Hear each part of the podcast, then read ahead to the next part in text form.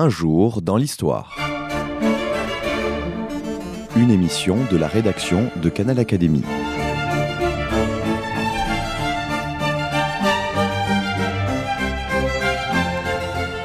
On retrouve Anne Jouffroy.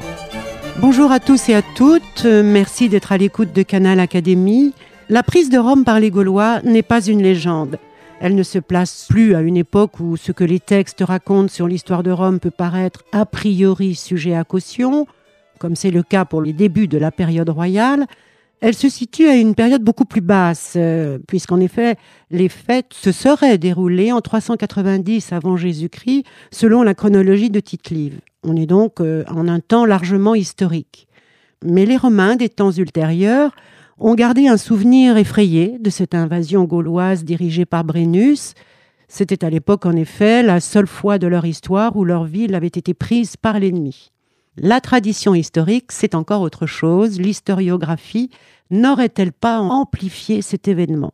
Dominique Briquel, correspondant de l'Académie des inscriptions et belles-lettres, professeur à l'UFR de latin de l'Université Paris-Sorbonne, directeur d'études à l'École pratique des hautes études, spécialiste du monde étrusque et des débuts de l'histoire de Rome, a analysé les récits des historiens, historiens grecs et latins, dans un livre intitulé La prise de Rome par les Gaulois, lecture mythique d'un événement historique. C'est un livre qui est paru aux presses de l'Université Paris-Sorbonne en 2008. Dominique Briquel, bonjour. Bonjour. Merci de venir une nouvelle fois dans notre studio. Les auditeurs n'ont pas oublié vos précédentes émissions sur les Étrusques. Donc, Dominique Briquel, les accents religieux et épiques des récits transmis, alors je pense aux oies sacrées du Capitole, l'épée de Brennus, son fameux malheur au vaincu, Camille, la figure exemplaire de Camille, l'incendie de Rome serait, et je vous cite, le dernier épisode historique donnant lieu à une telle élaboration légendaire. Vous posez clairement la question de la conservation des structures de pensée indo-européennes dans les premiers siècles de Rome. Alors, avant de parler de la légende, avant de parler du vieux schéma mythique, parlons des événements historiques que l'on peut envisager vraiment en dehors du récit historiographique. La prise de Rome par les Gaulois sur le plan historique Qu'en savons-nous vraiment? Ce qu'on voit déjà, c'est que les Romains euh, se souvenaient de ce que leur ville avait été prise, et pour eux, ça avait été un souvenir tout à fait traumatisant, puisqu'il y avait fallu attendre beaucoup plus tard, 410 après Jésus-Christ, pour que de nouveau un envahisseur alarique arrive jusqu'à Rome, et au lieu, comme Hannibal, de rester devant les portes sans aller plus loin, rentre dans la cité et la livre au, au pillage. Alors, c'est un événement qui certainement s'est passé, mais évidemment, tous ces épisodes qui parlent encore aujourd'hui à notre imagination, bon, qui, on peut dire, flattent aussi notre orgueil national dans la mesure où ce sont nos ancêtres les Gaulois les seuls qui étaient capables de pénétrer dans l'ours, tout cela, il y a une réalité, mais qui a des chances quand même d'être assez différente de ce que le récit transmis par les historiens, tite et les autres, nous en ont conservé. Alors, pourquoi est-ce que des Gaulois seraient-ils venus à Rome? C'est quelque chose qui commence maintenant à mieux apparaître depuis un certain temps, et je dois dire que on connaît mieux les modalités de la présence gauloise en, Italie, et par conséquent, même si on n'a pas de témoignage archéologique direct sur des Gaulois qui seraient venus euh, sur les murs de Rome, qui seraient même rentrés dans, Rome, on arrive à mieux situer dans quel contexte général cela se situe. En fait, cela fait déjà un certain temps qu'il y avait des Gaulois qui franchissaient les Alpes et qui venaient en Italie, mais c'était surtout confiné dans les zones du Nord, ce qui d'ailleurs par la suite deviendra carrément la Gaule cisalpine. C'était considéré comme faisant partie de la Gaule. Mais c'était la plaine du Pô. Alors, c'est des choses qui, là, nous apparaissent relativement bien. On avait repéré depuis longtemps que déjà sur des stèles étrusques, il faut rappeler que les Étrusques étaient à l'époque installés aussi dans la région padane, que leur capitale était sise à Bologne, qui portait à l'époque un nom étrusque felsinat, et ces Étrusques avaient à lutter contre des Gaulois qui venaient déjà dans, la région. Par exemple, on voit sur des stèles funéraires des guerriers étrusques se battre contre des guerriers gaulois. Alors les guerriers gaulois, on les repère tout de suite, ils sont représentés nus, grands, avec une grande épée, c'est tout à fait l'image que, par ailleurs, nous en avons transmis les textes. Alors, cette présence dans le nord de l'Italie, bon, est bien attesté archéologiquement. Au fond, on repère facilement, comme toujours, c'est plus au niveau des tombes qu'on peut situer la présence de population. Depuis longtemps, on avait repéré ces tombes de Gaulois. Ils sont caractérisés par la présence d'armes, par la présence en particulier de la grande épée gauloise qui euh, était beaucoup plus longue et pouvait paraître plus dangereuse que le petit glaive romain. Mais qu'il était beaucoup moins parce que c'était par un pic, c'était en taille. Oui, alors euh, comme toujours, une supériorité militaire ne dure que jusqu'au moment où on trouve la faille, on trouve le moyen d'y remédier. Effectivement, les textes latins insistent sur le fait que les Romains ont été suffisamment malins pour laisser les Gaulois s'épuiser en donnant de grands coups d'épée, euh, on ne dirait pas des coups d'épée dans l'eau, mais dans le vide, et le champion euh, romain attendait le bon moment pour porter le coup décisif. Donc les Gaulois sont pas loin de Rome. Alors, ils ne sont pas loin de Rome, mais ils sont quand même au-delà des Apennins, alors à la fois dans l'Alpine du Pau, et, mais c'est un peu autre chose, sur la côte adriatique. Et dans cette zone, on a une présence très bien attestée par l'archéologie. Alors Rome, c'est un peu différent. Qu'est-ce qu'ils venaient faire à, Rome? Là, c'est plus justement un raisonnement à partir des textes qui peut nous amener à comprendre quelles étaient leurs motivations. Parce que même dans le récit traditionnel, on voit bien que ces Gaulois ne viennent pas d'eux-mêmes, mais qu'ils sont attirés. Alors, il y a une hypothèse qui a été avancée, qu'il faut peut-être relativiser, mais qui montre bien le sens que cela pouvait avoir, qui est que les Grecs de Syracuse se seraient servis des Gaulois. Et ça entre dans une question qui, là aussi, a été bien approfondie ces derniers temps, tout le problème du mercenariat. Et bien sûr, on connaît les mercenaires pour Carthage, mais au fond, euh, Carthage n'était qu'un cas parmi beaucoup d'autres, et en particulier toutes les cités grecques de Grande Grèce, Italie du Sud, mais aussi de Sicile, avaient besoin de mercenaires.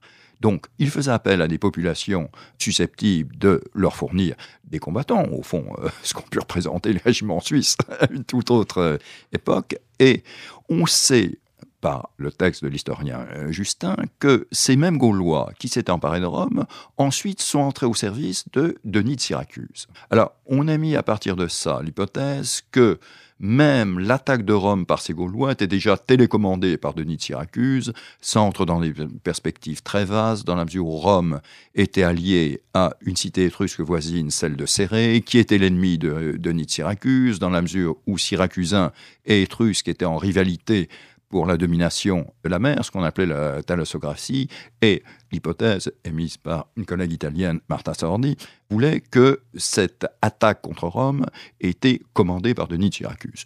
Bon, il ne faut sans doute pas aller jusque-là, mais on peut retenir l'idée qu'il y avait dans la zone de l'Italie au-delà de la présence à demeure de populations gauloises, il y avait la présence de bandes armées de Gaulois qui se mettaient au service de ceux qui voulaient bien les employer.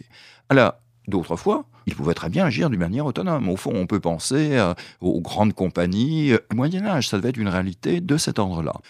Un autre point qui peut aussi amener à comprendre, mais au moins à poser un parallélisme possible avec ce qui s'est passé à Rome, aussi une autre population guerrière et qui envoyait des troupes de guerriers un peu partout, c'est les Vikings. Et je trouve que leur cas est intéressant par rapport à Rome parce que les Vikings, on le sait bien, jusqu'à Paris, qu'ils se lançaient dans des raids contre les cités. Le cas échéant, ils s'en emparaient, mais... C'était pour le butin. C'est ça. Il y avait d'une part le butin, et il y avait d'autre part, et là on rejoint un point très précis et très caractéristique de la tradition sur la prise de Rome, cette question de la rançon.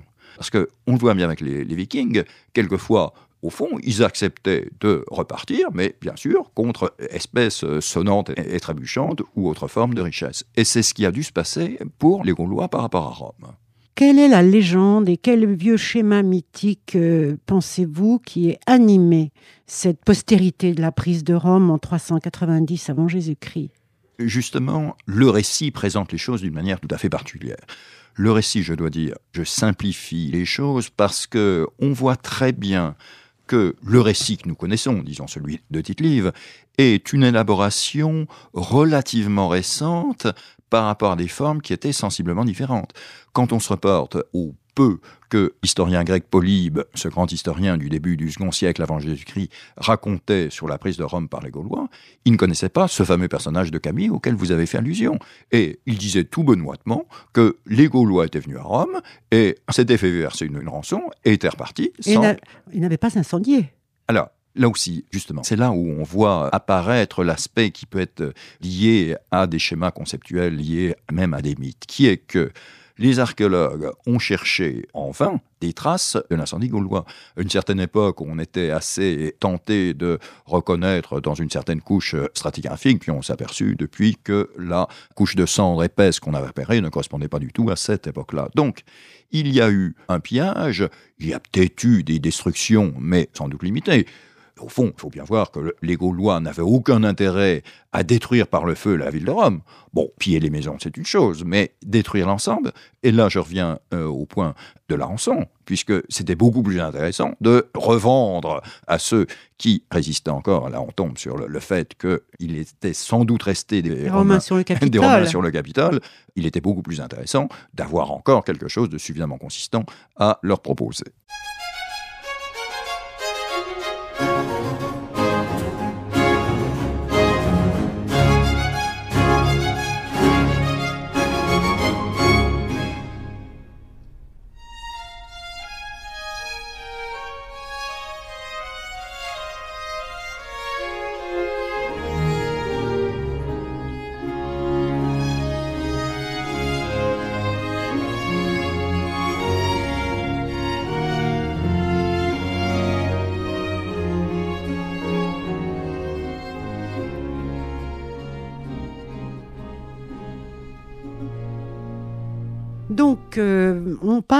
Du cycle indo-européen qui pourrait, avec euh, en balayant en Inde le Mahabharata, en Scandinavie, euh, le crépuscule des dieux, ça peut s'adapter aussi à cette prise de, de Rome-là. Oui, alors l'hypothèse que j'avais proposée dans ce livre, mais au fond qui ne faisait que reprendre des éléments qui avaient déjà été avancés par Dumézil, même si lui ne l'avait pas formulé d'une manière systématique, ce serait que devant une telle catastrophe, devant un événement aussi traumatisant, les Romains auraient essayé de le penser en fonction de leur cadre conceptuel et, au fond, auraient en quelque sorte plaqué sur cet événement une sorte de schéma qui, effectivement, se retrouve sous d'autres formes chez d'autres peuplades parlant des langues de, la famille indo-européenne. Vous avez cité cette grande épopée indienne du Mahabharata, qui est une épopée, je reviendrai là-dessus, et le mythe germanique, le mythe scandinave que nous appelons Crépuscule des dieux. En réalité, euh, le terme exact, ce serait plutôt le destin des dieux, mais gardons-lui son nom traditionnel. Alors, on voit déjà que entre le crépuscule des dieux et le Mahabharata, et ça, euh, ça avait été remarquablement étudié par Dumézil dans son livre Mythe et Épopée 1, de 1968, on voit déjà que là, on a affaire à des choses assez différentes, puisque autant dans le crépuscule des dieux, il s'agit encore d'une grande bataille entre les dieux et les démons, donc quelque chose, disons, qui se passe au niveau de la mythologie antique comme telle.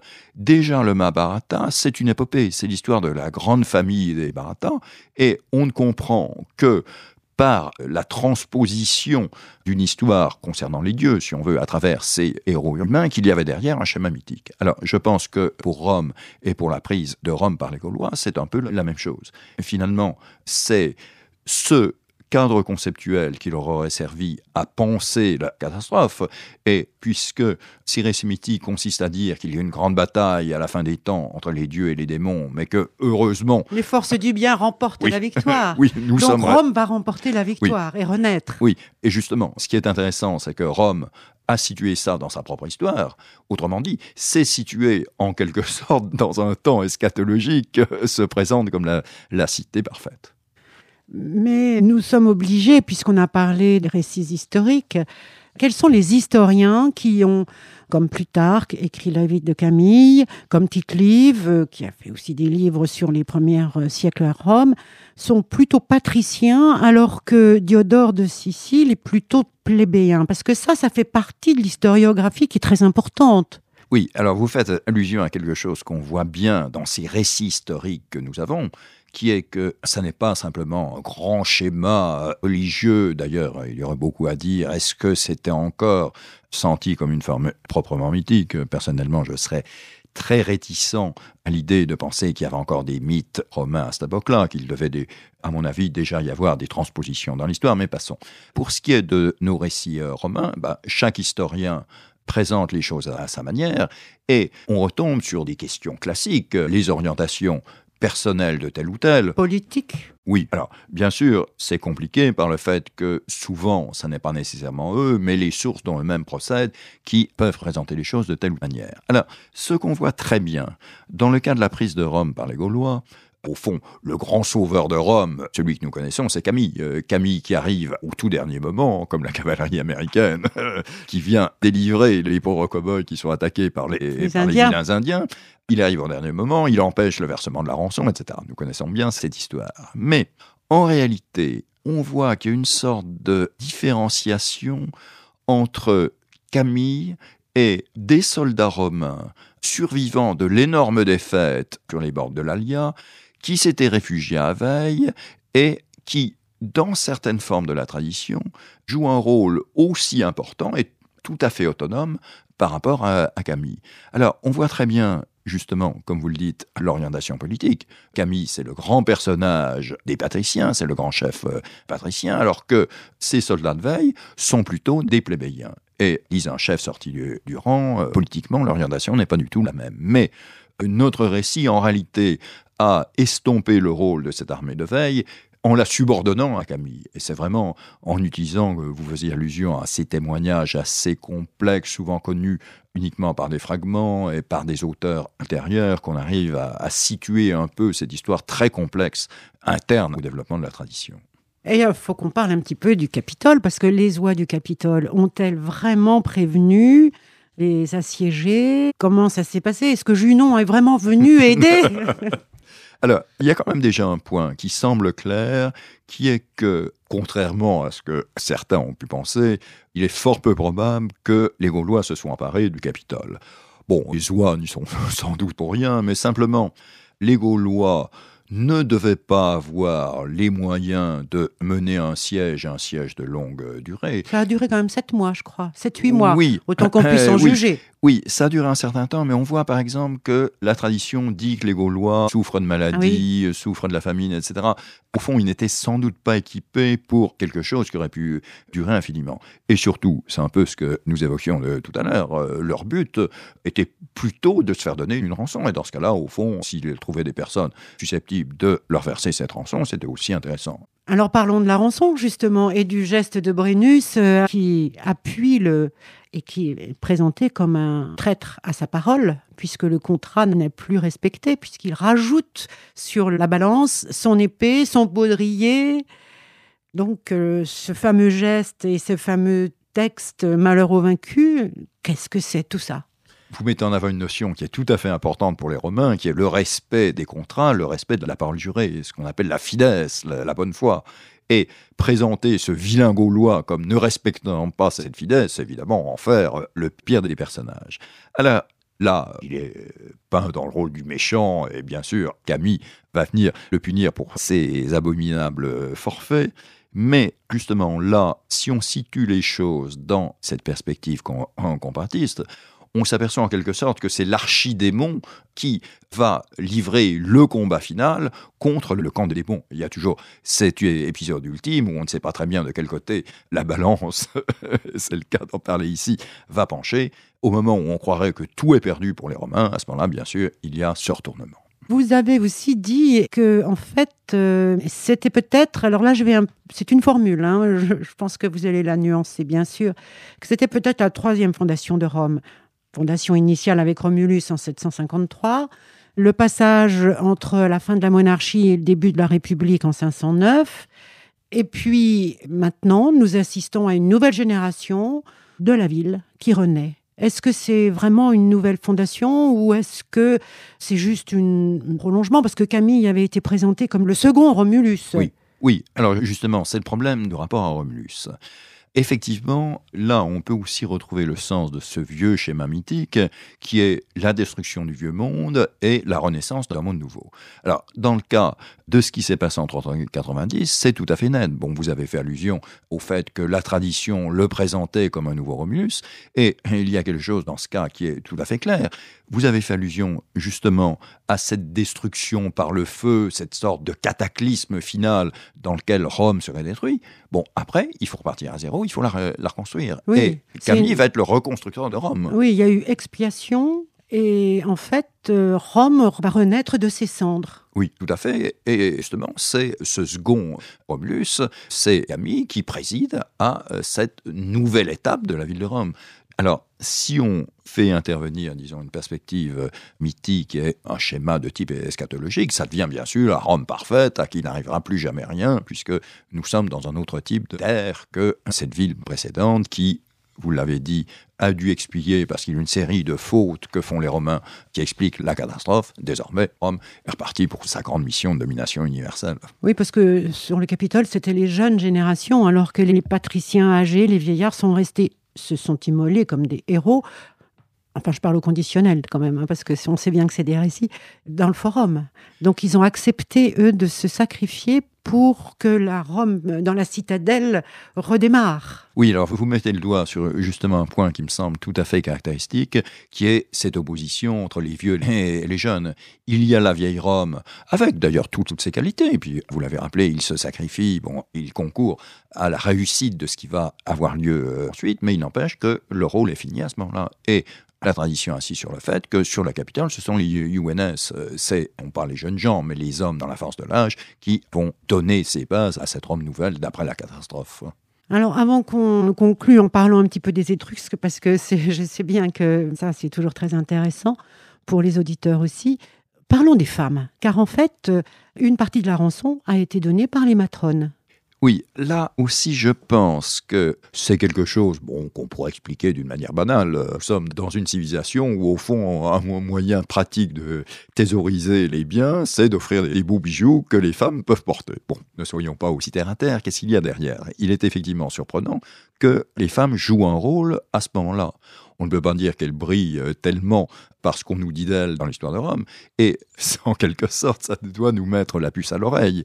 Bien sûr qu'il y a peut-être eu un fondement réel, si on a dû verser une rançon, il est sans doute probable que les bijoux des femmes ont été mis à, à contribution, mais il n'empêche que là, c'est un élément caractéristique de tous ces récits mythiques qu'on trouve ailleurs, je ne dirais pas tous, parce que justement, l'exception confirmant la règle, on n'a pas dans le crépuscule des dieux, mais dans le Mahabharata, il y a un personnage féminin, le seul grand personnage féminin qui est Draupadi, l'épouse commune des cinq euh, frères qui sont les héros positifs de l'épopée, c'est elle qui, à un moment, accomplit l'exploit essentiel.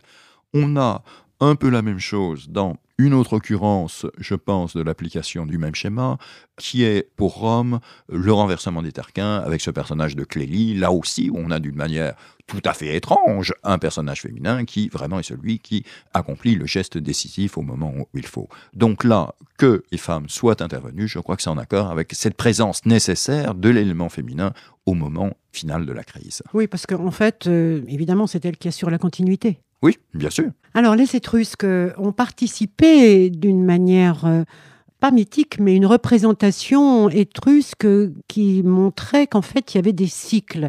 Et c'était la fin d'un cycle chez les Étrusques qui s'ajoute en fait à la fin d'un monde dans les cycles indo-européens. C'est ça, notre façon de voir les récits oui. de la prise de Rome. Effectivement, on est à une époque où, bien sûr, Rome peut encore être imprégné de vieux modes de pensée d'Européens, même si, je l'ai dit tout à l'heure, je ne pense pas qu'on puisse encore parler d'une mythologie vivante.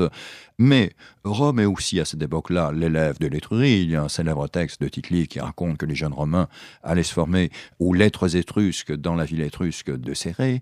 Et on sait que les Étrusques concevaient l'histoire, l'histoire des cités, l'histoire des peuples, comme articulé sur une succession de cycles.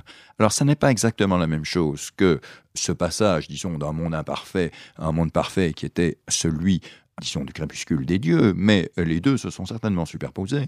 Et là aussi, ça a été un des instruments par lesquels les Romains ont pensé ce qui leur était arrivé, puisque ils étaient habitués à ce type de schéma étrusque qui les amenait à penser que leur histoire était constituée d'une série de cycles. Et dans le cas de la prise de Rome par les Gaulois, alors il y avait un collègue belge, Jean Hubot, qui l'avait bien vu déjà dans les années 1950, les Romains ont conçu ce qui s'est passé comme la fin d'une grande année. Parce que si on fait le calcul, on s'aperçoit que c'est 365 ans après la date traditionnelle de la fondation que se produit cette, euh, cette catastrophe. Oui, oui, tout à fait. Est-ce qu'il y a eu des historiens qui n'étaient pas pro-romains? Malheureusement, euh, on ne les connaît que très mal et très indirectement euh, par les critiques que peuvent formuler à leur rencontre des historiens romains. Quelquefois, par des éléments archéologiques, justement cette histoire de cycle.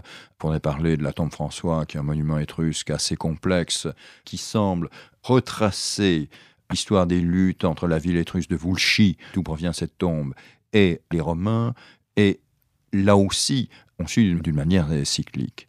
Alors, ce genre de vision extérieure, bien sûr, euh, on ne l'a pas du tout pour la prise de Rome par les Gaulois. Bon, ce serait intéressant de savoir comment les Gaulois eux-mêmes avaient présenté l'épisode. Ce qu'on peut voir quelquefois, c'est l'utilisation de l'événement par des non-romains, mais à ce moment-là, ce n'est pas vraiment des ennemis de Rome. Mais par exemple, ce qu'on peut rappeler, c'est que Marseille, notre Marseille, était une ville grecque, mais alliée des Romains.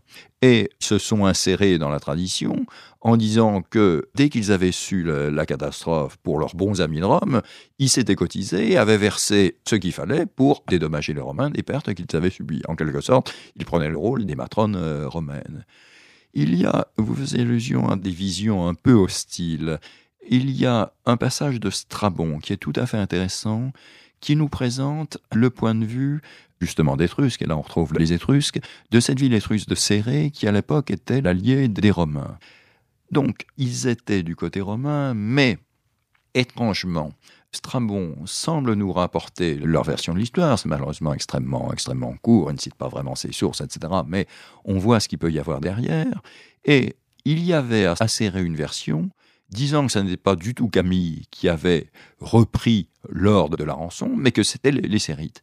Et alors, dans un ton assez critique à l'égard des Romains, en disant que c'est eux, les Sérites, qui avaient été en quelque sorte les sauveurs de Rome, mais que les Romains ne les avaient pas suffisamment euh, récompensés comme ils le méritaient. Alors là, ça rejoint des problèmes complexes, qui est que Rome avait accordé aux gens de Céré une citoyenneté romaine, mais citoyenneté réduite, ce qu'on appelait la civitas sine suffragio, bon, qui leur donnait des droits, mais les excluait suffragium du droit de suffrage, donc du droit de vote, mais aussi bien sûr du droit d'être élu, du droit d'être magistrat. Donc au moins une certaine époque, parce que le sens originel est peut-être différent, mais au moins une certaine époque, les Sérites ont considéré ça comme un affront que leur avaient fait les, Romains, un manque de reconnaissance pour cet énorme service qu'ils leur auraient euh, rendu.